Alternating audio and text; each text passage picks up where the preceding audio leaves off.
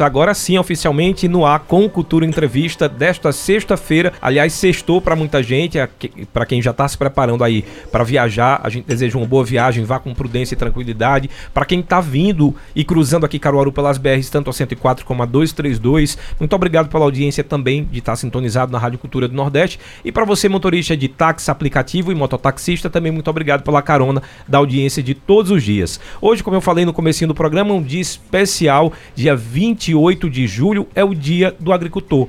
A gente fala muito sobre agricultura, agora tem um, expressões que são muito comuns para nossa para o nosso dia a dia, como por exemplo agricultura familiar. O que seria agricultura familiar? O que seria agronegócio? A gente vai falar um pouco sobre isso, mas antes vai entender também um pouco sobre essa profissão, que como eu também comecei no programa falando, eu disse que é uma profissão muito importante para o nosso dia a dia, mas ainda precisa de um reconhecimento maior. E para falar sobre esse assunto, eu estou trazendo ele que é especialista nesse assunto, que é o José Carlos Ferreira, presidente do Sindicato dos Trabalhadores Rurais de Agricultores Familiares aqui de Caruaru.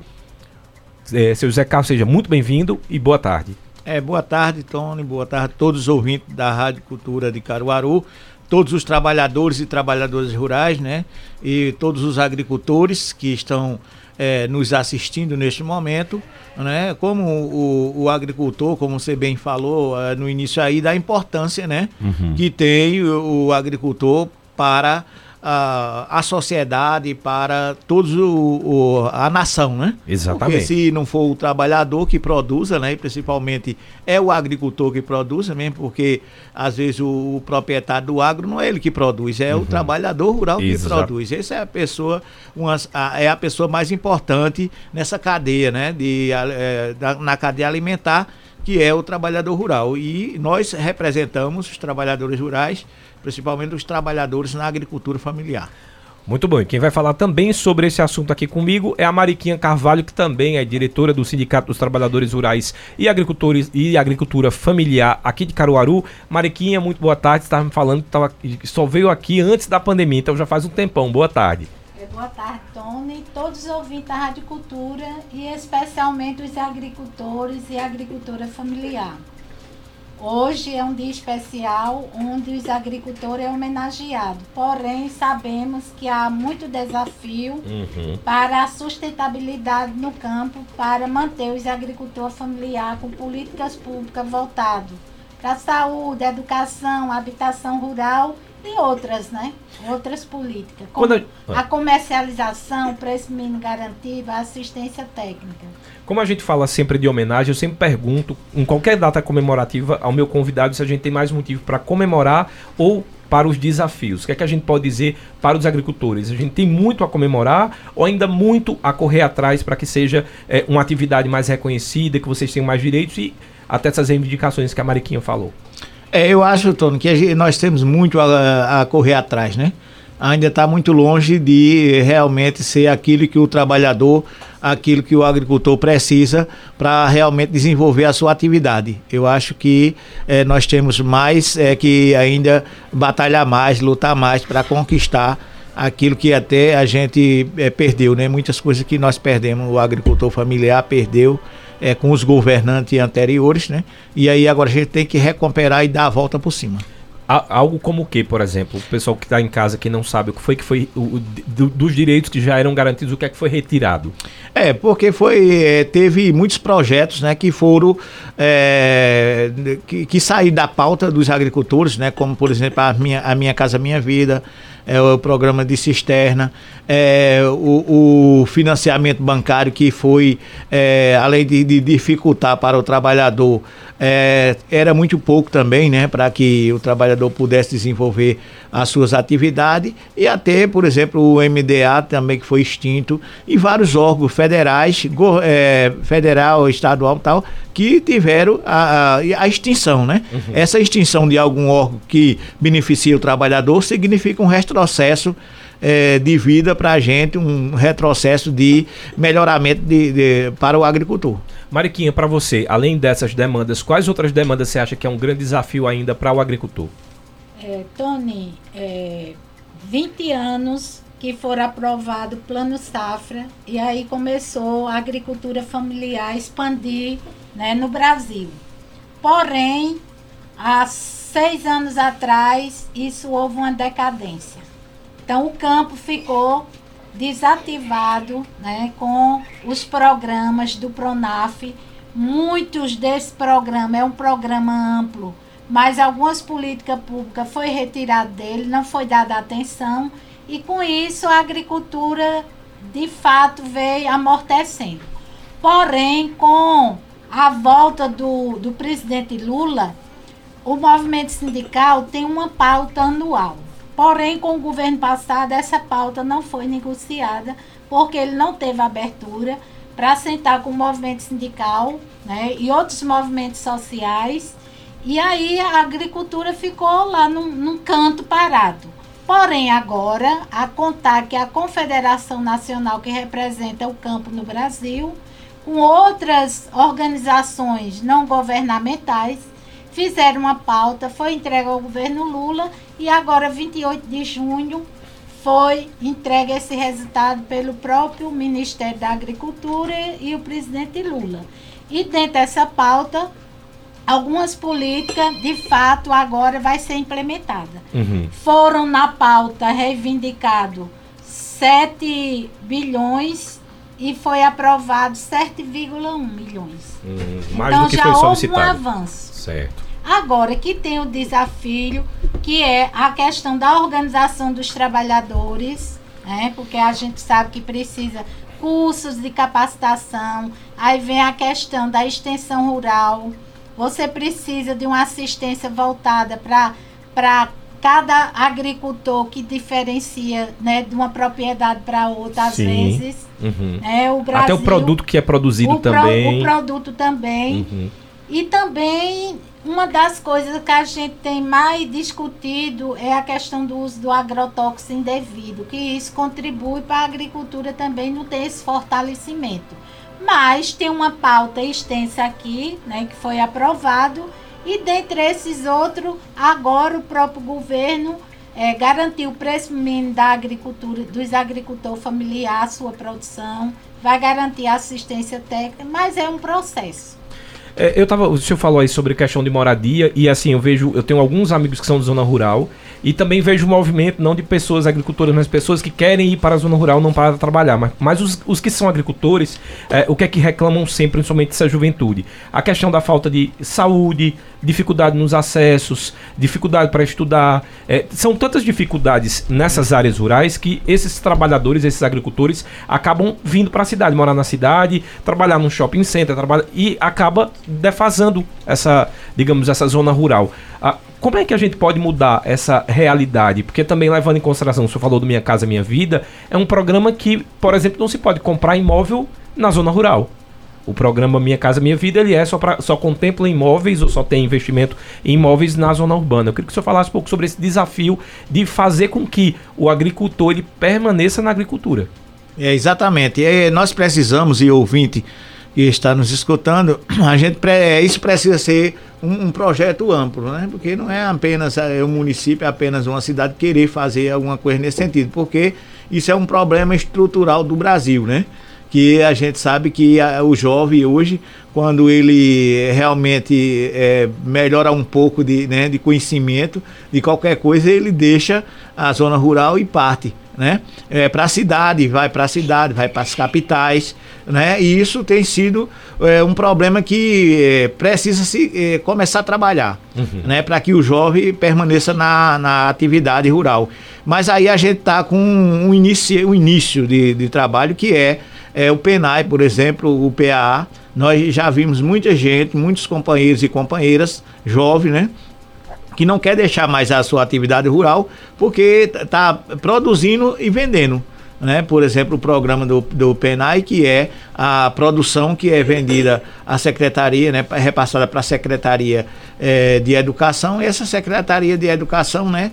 tem, é, por obrigação, e tem é, valor disponível para comprar a produção do agricultor. Isso a gente já tem mais de 300 famílias que estão envolvidas né, com as pessoas jovens para essa atividade. Agora com a retomada agora do plano safra, né, que é, está aí no Brasil e que a gente vai trabalhar e que o Brasil vai trabalhar, vai fazer com que o trabalhador que produzir tenha sua produção garantida é, é, como é que se diz, o, o, o preço, né? O preço garantido, porque vai ter o PAA, que é um programa de compra de alimento, e vai ter também, tem, já tem o PENAI, que esses são os programas muito importantes, onde os trabalhadores vão se organizar em associações cooperativas, né, com a participação do sindicato, para que eh, possa ser comprada a produção do agricultor e possa ser repassada para esse programa do governo. Isso vai fazer com que eh, os agricultores permaneçam é, na terra. É, um, é, uma, é uma pequena, isso é um, uma pequena ação. Sim. Mas claro. que já, é, já é alguma coisa. Mas infraestrutura também não seria um, um, fator que faz com que, por exemplo, esse jovem, se ele pudesse ser agricultor durante a semana e no final de semana puder vir para a cidade, passear, ir para um shopping center, se ele tiver estradas com condição, se tiver uma internet que funcione bem na zona rural, ele pode ter, como a gente faz aqui em Caruaru, de usar o Recife como um, um, uma cidade que a gente vai para passear, para desopilar.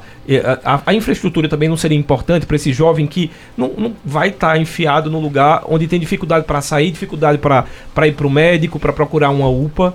Exatamente. Até porque é o seguinte, precisaria também, porque isso aí, como eu disse, é, tem que ser amplo, né? Uhum. É uma coisa que é como se fosse, é como é a, educa a educação. A educação não se pode você fazer um projeto de educação e é, amanhã já ter resultado, né? Isso é uma coisa que é, vai ser ter que se fazer, começar do pouco. E lógico, se a pessoa não tem infraestrutura, se a pessoa não tem o lazer, se a pessoa não tem, né? É, tudo isso que você falou aí, é, jamais é, é, é o jovem vai se adaptar, né? Porque tem que ter é algo que venha satisfazer a juventude que é diferente né, do, do, agricultor, daquele agricultor mais antigo que está lá, tal, que só a vida só é trabalhar, né? E aí esse jovem que está com essa outra mentalidade, que já, né, já tem mais outra capacidade, é isso. Ele para permanecer é preciso estrutura e essa estrutura não se faz do dia para a noite, isso. nem se consegue do dia para a noite, que a gente sabe como é, né? Mas é preciso dar o pontapé inicial para se fazer tudo isso, começando pela educação, porque muitas jovens, muitas pessoas, muitos pais, eles vêm da sua pequena propriedade para vir para a cidade para que possa dar uma ah, melhor é, né, educação aos filhos, aos netos, né? Essa possibilidade, possibilidade. de estudo, que era o que a gente estava falando da questão da estrutura. Mariquinha, uma outra dúvida que eu tenho é referente a agronegócio e agricultura familiar. Houve um alto debate, né, principalmente no, no, governo passado, que se falava muito do agronegócio, agronegócio, e muita gente não entende qual a diferença de um para o outro, se é que tem diferença. Seria como explicar para a gente o que seria esse agronegócio, se ele é um aliado ou se na verdade ele sufoca a produção da agricultura familiar, como é que funciona? Bem, eu vou lhe responder, porém a questão do jovem é muito fundamental, importante a gente entrar nesse debate. Certo. Primeiro, que o jovem, nós sabemos que varia de governo para governos. O jovem, houve um abandono no campo, as escolas na zona rural. Tem muita zona rural aí que as escolas fecharam. E esse uhum. jovem vem estudar na cidade. Quando o jovem abandona né, a sua localidade para vir para a cidade, que ele começa a estudar, então já vai mudando né, o seu dia a dia. Você sabe disso, Sim. que já vai mudando os hábitos e tal. A perspectiva, a perspectiva né? De, de, de o dele é trabalhar e ter o seu próprio salário. Uhum. Porém, a agricultura familiar, é, houve uma época em que os jovens, nós discutimos com a, o Festival da Juventude Rural, as necessidades, foram implementadas faculdades no interior, as escolas agrotécnicas, porque nós queremos sim que os filhos do agricultor estudem, se forme e volte para dar subsídio ao campo, uhum. como técnico agrícola, né? O, o, engenheiro, a professora ser a educadora da própria da comunidade. comunidade. E essa educação que a gente pensa é a educação voltada para agricultores familiares. É diferente você mandar um aluno da cidade calcular um edifício e mandar o aluno da zona rural calcular. Porque não manda fazer o cálculo da sua terra, quantos hectares ele tem, o, o, a produção que ele faz, quanto, né, uhum. quantas toneladas. Então, é uma metodologia da educação que a gente vem pensando para ter uma educação né, diferenciada no campo para os jovens. Outra coisa, falta política pública para os jovens. Sim, a total. questão da cultura para os jovens, né? O futebol é necessário. Você vê no domingo aí muitas comunidades jovens vai beber, né? Vai até a droga já chegou nas comunidades rurais, porque não tem uma política pública que atrai esse jovem para que ele tenha uma outra forma de, de, de relação né, com as pessoas. E aí é, é, o alcoolismo, é a droga, é a prostituição. Então isso no campo chegou. Porém, esse ano aconteceu o Festival de Juventude, onde foi feita uma pauta, que dentro dessa pauta entra no Grito da Terra Brasil, que foi acordado agora, e tem a Marcha das Margaridas, que vai acontecer de 14 a 16 de agosto. Uma pauta né, que foi entregue ao governo com políticas públicas para as mulheres, onde as mulheres são mães e muitas são pais também. Uhum. E a educação ela está nesse meio como uma pauta de negociação, para que os jovens rurais também tenham o lazer lá na sua própria comunidade. A pergunta que você me fez, o agronegócio e a agricultura familiar. A agricultura familiar, ele engloba toda a sua família. É o pai, a mãe, os seus filhos que produz né, uhum. a sua alimentação e agora com o a tem o fortalecimento da geração de renda, para que esse jovem esteja junto ao seu pai produzindo e tenha o preço mínimo garantido, né, tenha a comercialização já certa, né, com toda essa assistência técnica, cursos de capacitação para essa jovem lá no campo saber produzir, fazer o bolo, a geleia, o doce, né, produto do laticínio ser aproveitado lá. Então, é uma maneira de estar com o jovem lá na própria comunidade. Porém, o agronegócio a gente sabe que cabe aos grandes produtores. E nós sabemos que o agronegócio é mais para exportação.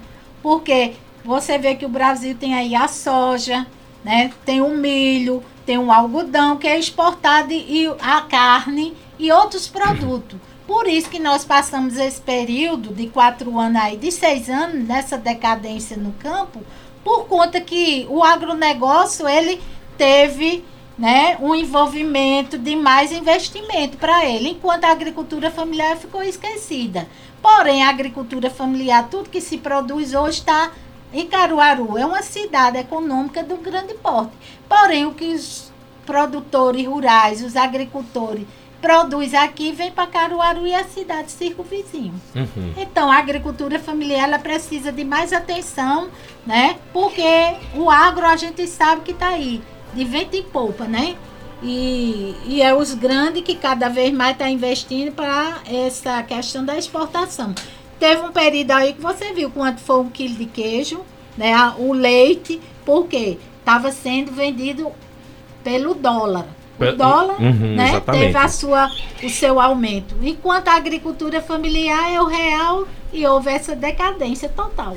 É, é importante que José Carlos até no comecinho falou assim, quando eu falei de agronegócio a, a, e, e, a economia familiar, né, no caso a, a cultura, agricultura familiar, e você disse assim, o agronegócio não necessariamente é o agricultor. Aliás, eu acho que dificilmente se acha um empresário, que a gente se fala do empresário do agronegócio, na verdade ele é o chefe de várias pessoas que são agricultoras, mas ele não necessariamente não é agricultor. ele está pensando nos lucros é. e financeiramente falando é algo que quanto mais ele ganhar melhor para ele. Exatamente. E jamais eu, o pessoal, a maioria das pessoas, o, o 99% do, do agro, ele não é agricultor, né? Ele, ele apenas ele usa a mão de obra dos agricultores para poder produzir, né? Porque a são pergunta... as grandes empresas, os grandes empresários, os grandes fazendeiros, e aí ele usa os agricultores para poder eles terem o seu rendimento. E a pergunta, pegando gancho aqui no, no que Mariquinha falou, quando há esse aumento, por exemplo, na mercadoria do leite, há esse aumento também no salário do agricultor? Não, e, infelizmente não, né? Hum. É, e também foi uma dificuldade muito grande que nós tivemos para os agricultores, pelo menos os que produzem, né? E produzem carne, leite e derivado por aí afora, muito grande porque a ração estava muito alta, né? Uhum. E a ração dos animais, quem estava produzindo é o agro, né? Para os próprios é, pequenos, ou se não, é, agricultores familiares dependia é, do agro, né? Porque aí o milho só vem lá do. A maioria do milho para a produção sempre vem do sul, né? Hum. Até que agora lá no sul, por exemplo, o milho tá, o milho tá baixando lá no, no sul, aí, aí eles estão agora já e não tem onde mais é, armazenar, aí então já baixou bastante. E aí o, o trabalhador, é, como se diz, o agricultor familiar, nesse caso, é beneficiado, né? Porque é, vai ter a ração mais barata para do soja, do milho, aí por aí se vai. Tem uma demanda também na, na, nas feiras, né? E, e a gente está vivendo agora uma mudança também na questão alimentar. Né? Muita gente está mudando para o veganismo, para é, virar é, vegetariano. Uh, e muita gente, principalmente, mesmo quando consome esses alimentos que eu acabei de falar, está querendo utilizar uma comida mais verde verduras, frutas, né? É uma consciência que talvez na época da minha avó já havia mais, é. por causa até da escassez, a dificuldade de você comprar um produto industrializado que era muito caro, mas a gente está retomando essa consciência. Isso tem melhorado para a agricultura familiar no sentido de vendas, essa procura das pessoas terem uma alimentação mais saudável também? Vocês percebem isso ou não? É, sim, eu, eu acredito que aí a gente, o sindicato e nós eh, vamos trabalhar mais essa, né? É, é, mais esse programa, né? Porque também é uma coisa que tem que se é, não é fácil você né, mudar também e nem a pessoa entender que esses produtos, que o problema é isso, esse produto sai mais caro, né? Uhum. Você sabe que aí vem até 50%. Não é porque o agricultor queira aumentar, né? É, o, o, produto é, da feira né? né? Da feira orgânica, eles, eles, eles são mais, podemos dizer, mais feios, né? Eles são menos, eh, né, são menos menores, atraentes, né? é, é, menos atraentes, são, são menores, desculpa, e são mais caros também. Isso né? porque a produção também é menor, né? É, exatamente, porque a produção é menor, né? Não usa agrotóxico, não usa é, adubo, né? Não vai usar adubo e aí isso dificulta também, porque muita gente não entende.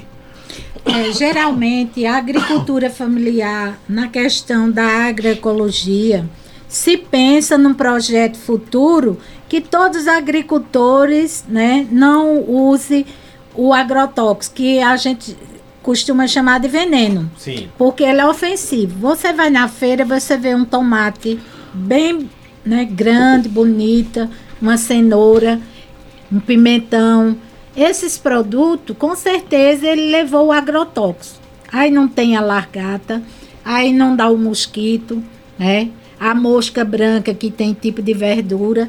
Então, isso às vezes as pessoas não entendem, só vai na feira, só compra o, os produtos maiores. Onde, na verdade, na, na orgânica, como o Zé Carlos acabou de falar, são tudo menores, mas são saudáveis. Uhum. Né? Então, a perspectiva dos agricultores familiar é que falta também cursos e capacitações assistência técnica voltada, tudo isso precisa. Mas como agora o PA está aí, né? Outros programas do governo, com certeza vai ser contratado mais servidores para contribuir com o campo. E com certeza, futuramente é o nosso sonho, todos os agricultores produzir sem essa praga que é o agrotóxico. Que quando você pega um diagnóstico na questão da saúde, a maioria das pessoas hoje é tudo com câncer, problema renal, né? E outros e outros problemas crônicos, mas não sabe o porquê. São os embutidos, enlatados, uhum. né? E os que consomem os produtos com o agrotóxico.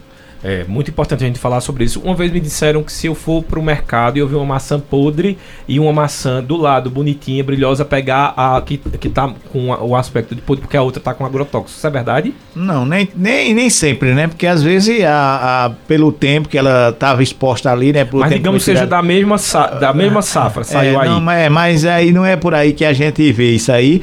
Logo porque você não descobre assim a olho nu, né? Preciso ter um exame, né? Ter um aprofundado para poder saber se, a, se usou agrotóxico ou não, né? Agora tem, nesse caso aí, é, tem eh, produtos né, da, da agricultura que a gente já de, de, diferencia, né? Assim, mais ou menos. Porque aqueles produtos que, por exemplo, uma tomate que às vezes ela é, é menor, por exemplo, você tá com uma. Aqui a gente já, eu já plantei tomate, né? E aí a gente vê quando ela tá menor, não vale a pena você botar o agrotóxico, usar.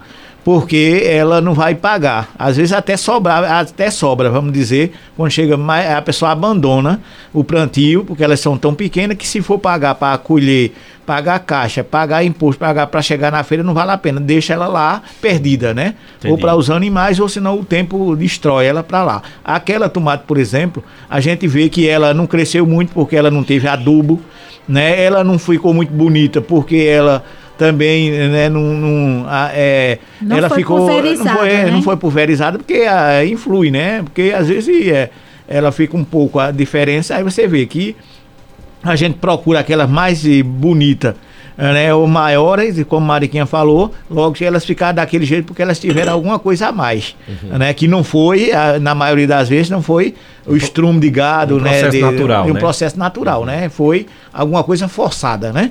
Por isso que a gente, e, nós vamos trabalhar é, com sempre esse produto orgânico, né? A gente tá uh, e que não é, é, fácil, né? Como eu já disse, até porque a maioria das pessoas dos, dos, compradores não entende, né? Que ela não é fácil de produzir orgânico, né? Porque é, tudo é mais difícil, vai usar, não vai usar o adubo, porque o adubo é uma coisa que é o sintético, né? Uhum. Você vai lá, compra na, na casa e hoje você tem já o, o esteco do gado é mais difícil para você né, é, adquirir, para você usar e tudo, e tudo precisa um manejo, e aí esse manejo se, significa mais despesa e fica mais encarecido o produto. Aqui né? na nossa região, qual, quais os produtos que são mais produzidos? Na região do Agreste, né, no caso. Sim, mas as hortaliças, né? Hortaliça. Aqui é, as hortaliças são as prioridades, porque na região nossa, como é uma região seca, que a gente pode dizer assim, né? Essa região é, que a gente fica dependendo da chuva, né? Aí pronto, a regi essa região a gente só produz mais as hortaliças que é no primeiro distrito, né?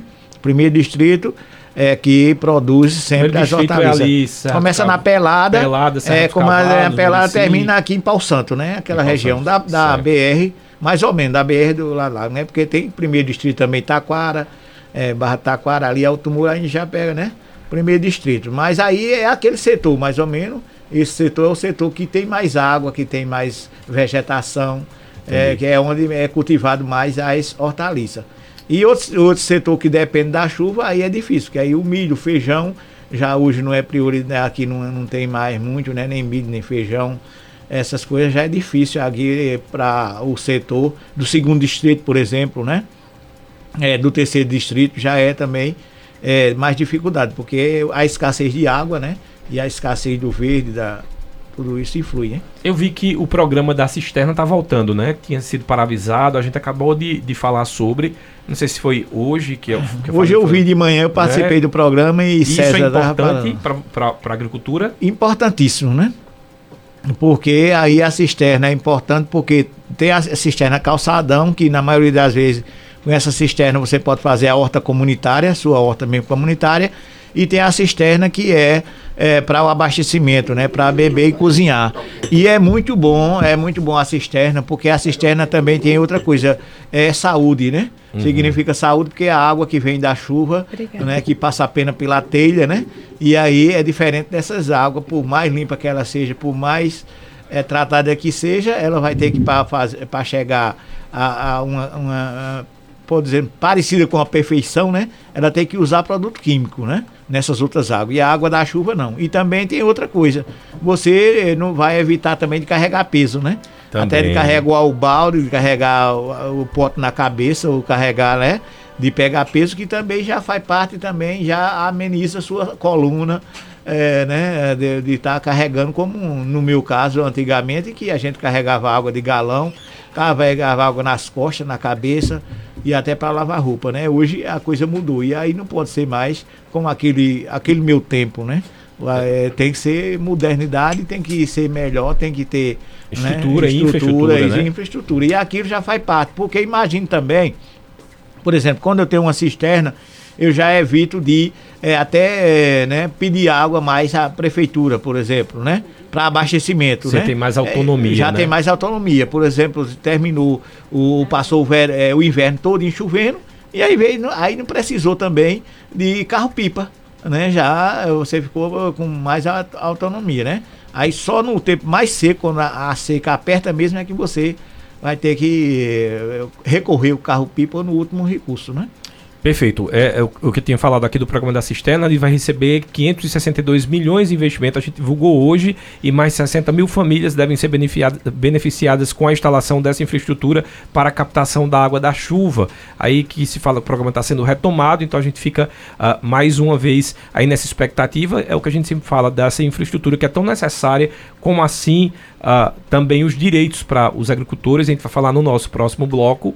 Eu vou fazer o um intervalo ra rapidinho, já tem muita pergunta. Aliás, um dos temas, eu não sei se é esse que você quer falar, mas um dos temas que está recorde de pergunta aqui é relacionado à aposentadoria.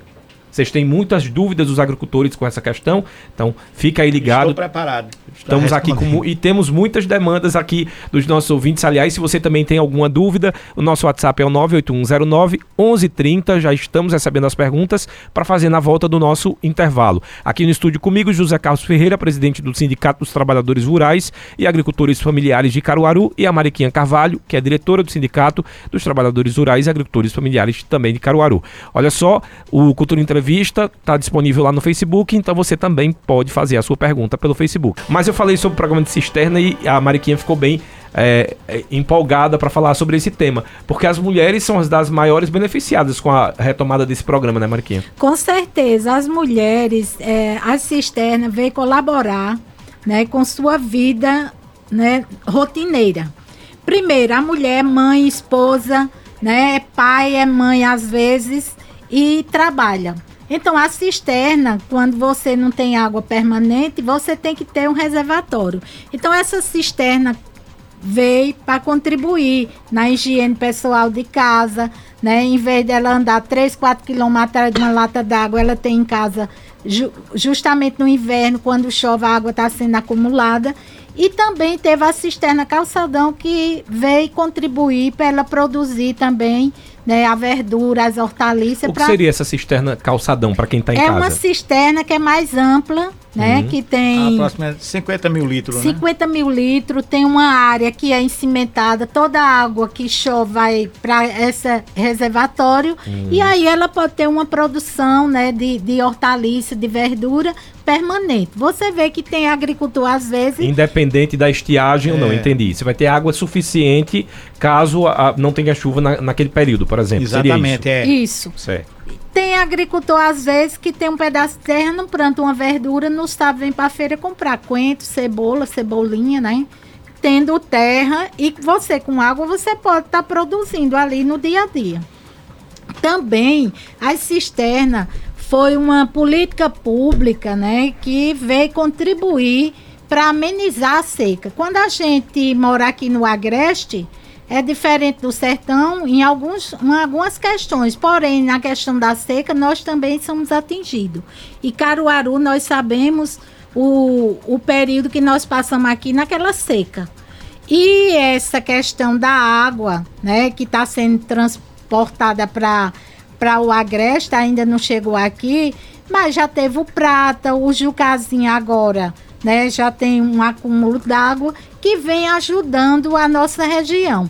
Mas a agricultura familiar precisa de mais investimento para você aproveitar e fazer açude de barragem de pequeno e médio porte, né? Porque isso também é subsídio para a agricultura familiar. Também poços artesianos, onde tem local.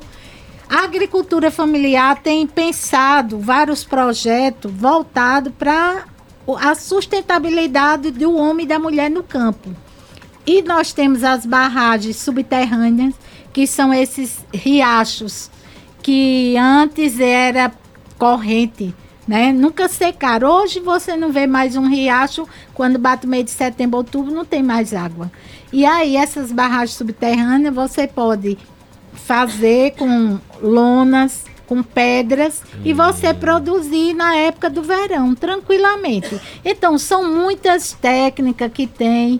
Nós temos participado de vários, várias capacitações O e o sindicato ajuda nesse ponto, então, por e exemplo, os... trazendo essas ideias e essas técnicas para os agricultores? Com certeza, o sindicato agora o que precisa é de mais atenção do poder público. Nós somos movimento que lutamos, que negociamos, que buscamos para o, o trabalhador no campo ser atendido. Porém, a execução é do poder público. O nosso papel é reivindicar, lutar para que chegue até ele. E também fiscalizar. Mas para ser executado, tem que precisa o poder público estar tá dentro. Então, os trabalhadores precisam de capacitação e nós da, do sindicato sempre estamos aí no dia a dia, na luta e buscando saída. Olha, tem aqui um monte de perguntas relacionadas à questão da aposentadoria. Vou só citar os nomes aqui das pessoas que perguntaram. Ah, foi o Samuel, Renan, Renata e também o Ramon, só para citar alguns, querendo saber como é que anda a questão da aposentadoria dos agricultores. Aí vou pegar aqui a, a pergunta do Ramon, que, eh, que vai contemplar uh, a todas uh, essas dúvidas nesse sentido. O Ramon diz o seguinte: gostaria de saber, primeiro ele manda aqui dizendo que Mariquinha é um patrimônio do sindicato ela tem que ter uma. Ela sempre teve uma vida dedicada a esse movimento da agricultura. Tá mandando um abraço para você e um beijo grande. E aí ele faz a pergunta dizendo: gostaria de saber como tá essa questão da aposentadoria dos agricultores e quais ações que o sindicato faz nesse sentido. É, é, a aposentadoria dos agricultores a gente tem que começar do início, como diz o outro, né? Porque teve a reforma da Previdência Social e com essa reforma da Previdência Social é, aconteceu muitos momentos que prejudicaram e, e, estão prejudicando os trabalhadores, né? Mas aí, é, como a gente, é, na reforma, né, o sindicato deu a volta por cima, né? Que foi fazer com que o trabalhador pudesse permanecer na Previdência, né?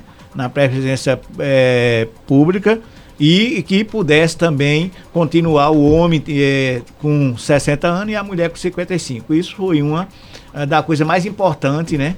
Que teve e, e foi o sindicato que conseguiu assegurar isso aí para os agricultores. Porque se o sindicato, ou o sindicato, ou o movimento sindical não tivesse feito por onde é, a gente garantisse isso na, na lei, é, na Constituição, hoje nenhum trabalhador se aposentaria, porque a proposta de Bolsonaro era que o trabalhador rural, a partir de agora, de, de 2019, pudesse, tinha que pagar 15 anos de Previdência Social e pagar 600 reais por ano para poder se aposentar daqui a 15 anos, né? Aí Bolsonaro queria também aumentar o, an, é, o, o, o ano para a mulher se aposentar e o ano para os homens também se aposentar, né? Queria mexer nisso aí e isso aí foi a, a coisa mais importante. O homem também e a mulher é, permanecer apenas com comprovação de apenas 15 anos, né? Ah, e também eu, aí ia mudar tudo isso, né? Ia fazer com que o trabalhador fosse para assistência social e não para a previdência social. O sindicato, o, o, movimento sindical, né, que não é o nosso sindicato só, uhum. nós somos, né, só somos sindicato, federação e confederação que é a CONTAG, que também é, fica em Brasília.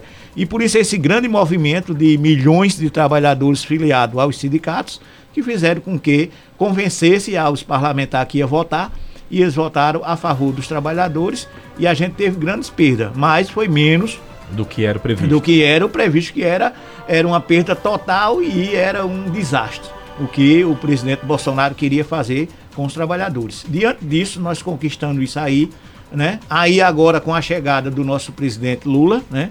A gente está é, dando a volta por cima, né? Porque inclusive está um, um, é um acúmulo de aposentadoria, de benefício estava, né? Um acúmulo e ainda está, porque realmente não deu para resolver isso. E a gente está sentindo isso, sente isso na pele todo dia, desse acúmulo de aposentadoria devido à quantidade de funcionários eh, do, da Previdência que é insuficiente, né?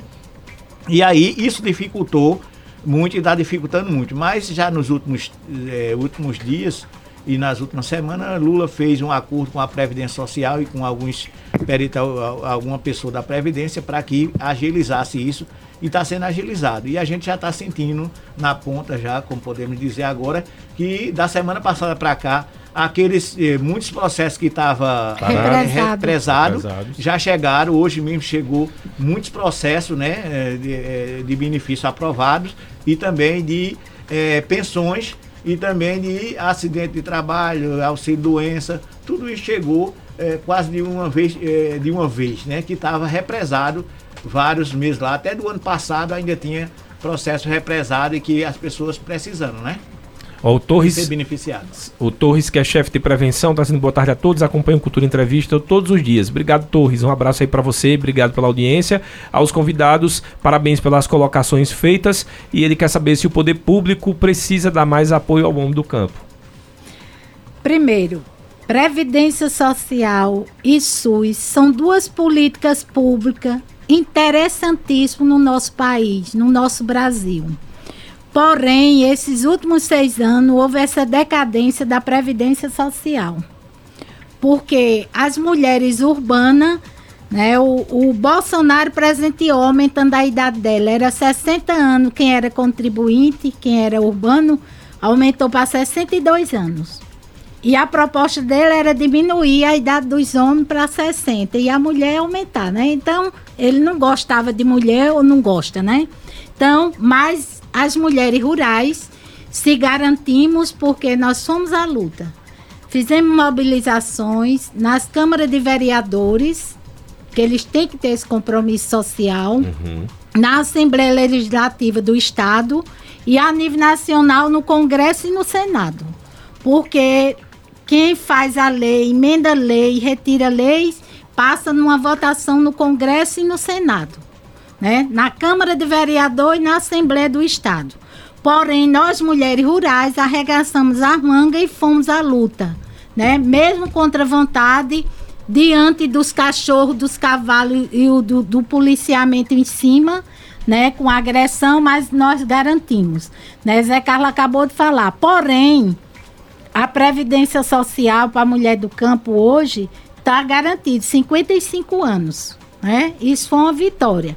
Mas teve algumas mudanças com essa reforma que atingiu as mulheres. Mas isso não é problema porque agora, na negociação com o governo Lula, o movimento sindical está barganhando e vai para a votação do Congresso e com certeza a gente tem esse poder de mobilização e consegue.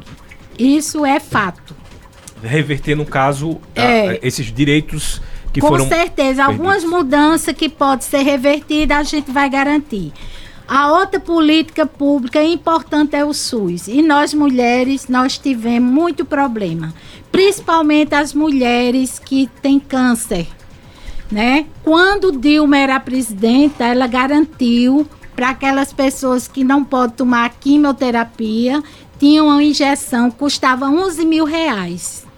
E essa, quando o governo Temer assumiu, que congelou o SUS por 20 anos, você imagina um país que todo dia nasce criança, todo dia as pessoas envelhecem, Adoece. adoecem e que ele congelou o financiamento para o SUS. Você imagina o, o sucateamento dos hospitais e das, das clínicas onde atende as pessoas que têm doença renal, que fazem hemodiálise, que foram cortadas a medicação.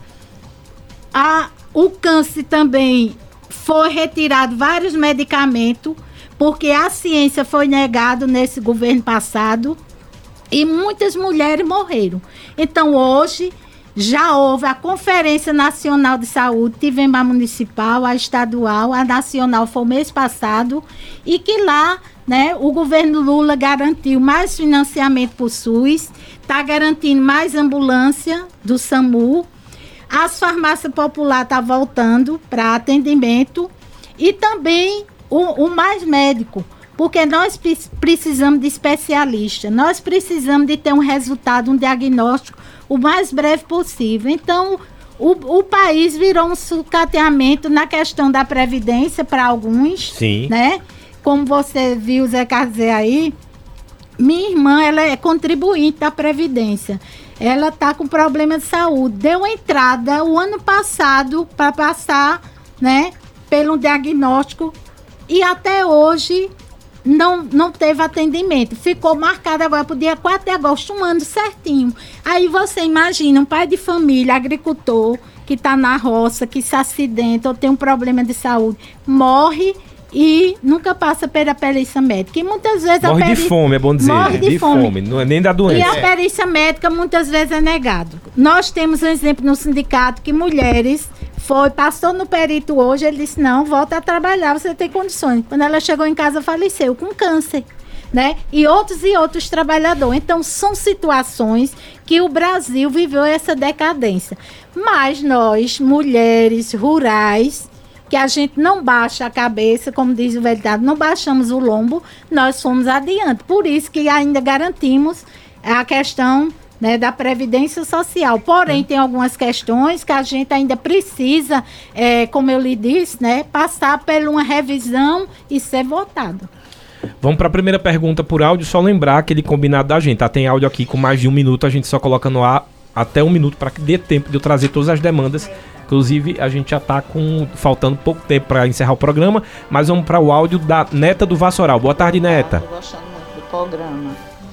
Quando ele falou aí no d'água, meu, lembrei muito, meu pai carregava no galão e eu carregava com um pote. Quando acontecia do pote cair, levava uma pisa que só Jesus e da agricultura gosto muito, mas levei uma acabada tão grande de inchada na cabeça que essa ficou na história. Meu Deus. Ela é traumatizada. Mas é assim mesmo, era a ignorância dos povos mais velhos, né? Mas é muito bom a agricultura. Eu gosto, estou escutando o programa, não perdo. Inclusive, mesa redonda e todos. Obrigado, boa tarde. Obrigado, Neta. Neta, a gente fez um programa sobre violência e ela contou essa história que ela, o pai achou que ela estava trabalhando um pouco, deu uma acabada de, né, com, com, com enxada. Ainda bem que, aliás, eu quero até que vocês, como, como sindicalistas e pessoas que orientam, expliquem que esse tipo de violência, pelo amor de Deus, não mais, né? É, até porque a Marcha das Margaridas vai acontecer, uma das pautas, o ponto é a violência. E a violência, às vezes, parte de casa. A própria família comete a violência ou por algum descuido, ou às vezes intencional, né? Ignorância também. E né? ou é ignorância. Mas aí a gente é uma pauta que está no dia a dia, esse combate à violência, principalmente a violência doméstica. É, Sim, é também a gente sabe que eh, na maioria das vezes, né, aqui os nossos pais, que eu acho que a companheira aí também é da nosso, do nosso tempo, né? E aí é o seguinte, é, realmente era assim, né? Mas aí, graças a Deus, já mudou mais e está mudando e a gente é, trabalha para que não haja violência em, em nenhum sentido, né? Em nenhum sentido para os agricultores. Queria também mandar um abraço para Naldinho, né? lá da Taquara que está nos escutando, porque de manhã ele mandou também um áudio para mim e disse que estava ouvindo o programa de manhã de César, né? E é, disse que sempre fica ligado no programa. Ó, pegar aqui mais uma pergunta. Essa daqui foi o Lenil do lado do Alto do Moura e está querendo saber, é, gostaria de saber por que as cisternas são construídas em frente da casa. Ele disse que acha feio. É, exatamente. Porque é o seguinte, na maioria das. Pode ser construída atrás também, mas o problema é que na maioria a terra é tão pouca que só dá na frente. E aí não tem essa, é, essa regra não, viu? É, é, construída na frente, até porque pegar o telhado da frente também, né? É, deveria ser mais ao lado, que é para pregar as duas águas, né? É, se, a gente sempre tem essa aí, é, essa ideia de construir aonde for mais perto de, de apanhar, captar a água da, da chuva, da telha, né? É isso aí. Agora, né, lógico, tem é, propriedade que não dá. Tem uma pedra, tem uma árvore, porque também tem, um, tem alguns, algumas coisas que é, impossibilita. Por exemplo, não pode fazer uma cisterna próximo de uma árvore. Não pode fazer é, numa pedra, não pode fazer num lugar encharcado, né? Que, então não é, não é uma obrigação fazer na frente não, da casa. Não, é muito pra, não, pela questão da necessidade técnica. É. Então, Exatamente. se tiver uma árvore. É, uh, e, é, é, de 6, 7 metros de distância, né? Porque aquela árvore, ela, a raiz pode é, estourar a, a cisterna. mas não tem nada que. Essa regra. Peça, é. certo. Então, já, já se você estiver pensando aí na cisterna ali, não tem problema não. Pode pedir para fazer onde, é. onde der e você diz que não quer na frente da sua casa. É. Ó, o Louro da Malhada tá mandando aí mensagem de áudio também. Boa tarde, Boa Louro. Tarde, meu querido. Aquele forte abraço. Que Deus abençoe todo aí Amém. Mesa, beleza?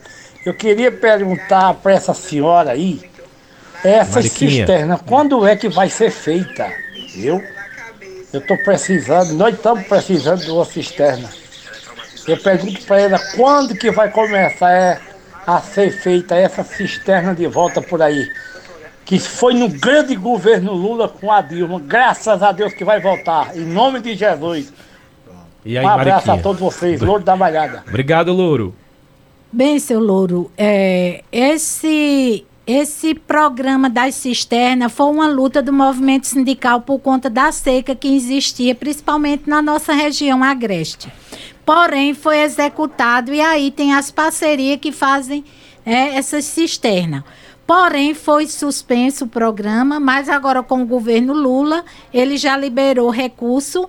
Com certeza, os parceiros vão começar a discutir no, no seu município e com certeza brevemente já terá alguma notícia. Porém, a gente luta, busca para que todos sejam atendidos. Porém, tem a regra que o executor é o poder público ou as parcerias. Então, a gente está no aguardo e assim que chegar o senhor corra, né? Vá para a lista para garantir a sua cisterna. Quero mandar um abraço para o Ramon, né? Ramon. Ramon. Que, que disse é um... que a senhora era, uma, era um patrimônio da agricultura.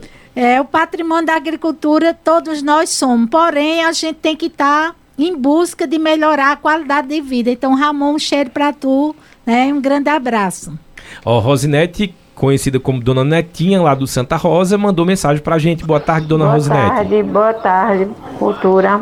Sou Dona Rosinete do Santa Rosa. Mas olha, sobre falando a educação dos pais, ali é que era ensinamento. Hoje querem fazer, mas infelizmente a, o, o Instituto do, dos Adolescentes não deixa, né? Mas ensinamento de pai rigoroso era esse da nossa, do nosso tempo, né? Em 80, em 70, por aí, né? Aí é que era ensinamento verdadeiro. Mas hoje em dia, por isso que está hoje em dia a criminalidade no mundo.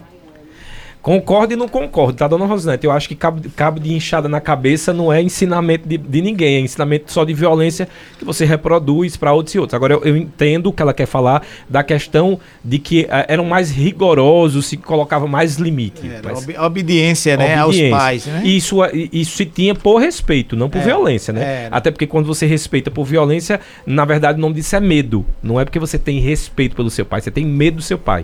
E eu acho que o caminho não é esse. Mas Dona a Mariquinha... educação vem de casa. Isso. Né? E há também a repressão, a violência também parte de casa. Uhum. Então, eu fui criada com meu pai que ele sentava e conversava. Eu sei da vida dele desde criança até o falecimento dele. Ele era um pai que liderava, conversava e orientava para a vida. Porém, tem pessoas que não têm assim a capacidade de ter diálogo com a família. É difícil. Às vezes vai conversar com o filho, o filho não tem tempo.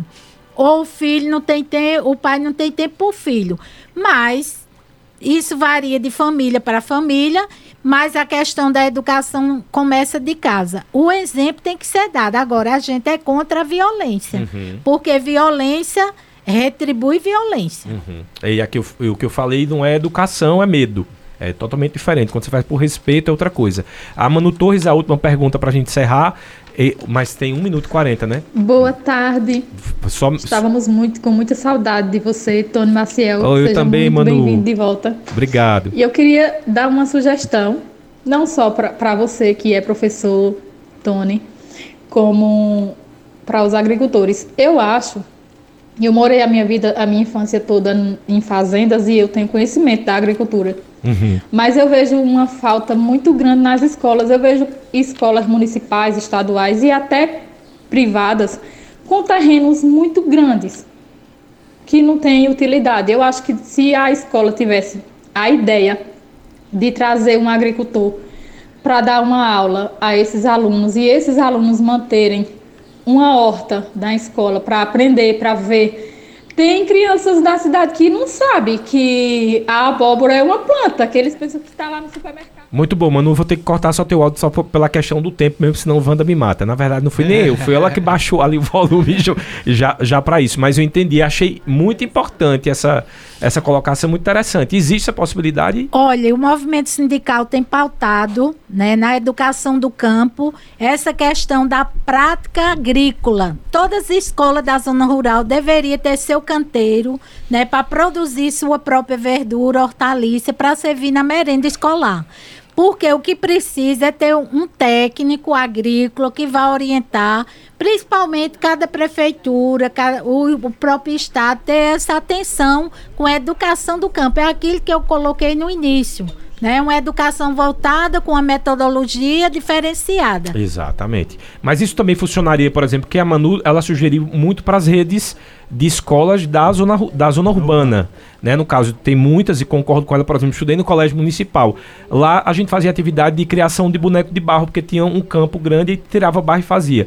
É, e a, a, sugestão seria levar um agricultor para as escolas do município da zona urbana e mostrar como é que funciona, fazer uma horta comunitária, etc. Tony, você é educador, é uhum. professor. Eu acho que essa ideia nós temos que ir para um debate com as secretarias de educação, tanto do município quanto do estado, para cada secretaria também abrir esse debate, que é importantíssimo. A metodologia de ser implementada nas escolas, tanto na zona rural como na cidade. Se tem espaço, vamos produzir as hortaliças. Você às vezes chega no colégio, não tem um chá é, né? Você exatamente. produzir né, a planta medicinal, que é tão importante, você chegar num ambiente que você sente o aroma né, do campo ali. É importantíssimo. Eu acho que eu sempre vou para os debates levando essa, né, essas ideias da gente aproveitar esses espaços com os alunos. Pois me convido para os próximos. Eu quero agradecer a presença aqui de José Carlos Ferreira, presidente do Sindicato dos Trabalhadores Rurais e Agricultores Familiares de Caruaru, a Mariquinha, que é diretora do meio sindicato, Mariquinha Carvalho. Desejar a vocês um ótimo dia aí especial que não seja apenas hoje. Vamos lhe convidar para uma assembleia do sindicato para você fazer também uma palestra da importância que tem a educação do campo, levando essas ideias. E eu faço com educação e cultura ainda, oh, eu sou é. músico, então ah, a gente já leva Seja bem-vindo ao nosso sindicato, porque é lá que a gente faz nas assembleias esses debates. Coisa boa, muito obrigado é, a você. É, Tony, eu queria dizer ainda aos ouvintes e principalmente os agricultores né, que qualquer dúvida nos procure sobre esses, esses projetos, é, sobre essas novidades que está acontecendo. O companheiro que falou sobre a cisterna, né, que procure a gente para cadastrar. É, eu, se precisar de Minha Casa Minha Vida é, rural, também procurar o sindicato, né, o que precisar também de financiamento também o, o, financiamento para a sua produção, aqueles que precisam se agregar também as associações para poder produzir e vender com preço garantido, tudo isso é procurar o sindicato, que é a casa dele. Né? Obrigado Valeu. e até a próxima. Para que o programa está disponível no Facebook, também no YouTube e agora, ao final da entrevista, é disponível lá no Spotify.